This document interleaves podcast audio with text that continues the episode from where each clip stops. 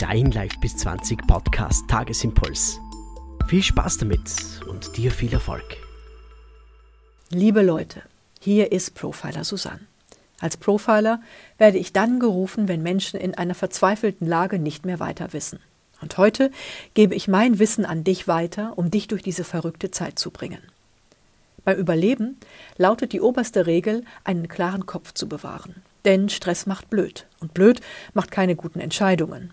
Dummerweise genau dann, wenn es auf die Entscheidungen ankommt. Deinen Kopf klärst du im Sinne eines Lotus-Mindsets. Der Lotus ist eine Sumpfpflanze. Sie steht mitten im Dreck. Rein, stark, aufrecht. Alles perlt an ihr ab, weil sie ihren Fokus nicht auf den Sumpf ausrichtet, sondern auf die Sonne. Und das ist einer der wichtigsten Survival-Hacks. Bleibe in deinem Fokus immer bei deinem Bezugspunkt. Und dein Bezugspunkt können deine Lieben sein, deine Aufgabe, deine Ziele. Was auch immer dich aufrecht hält.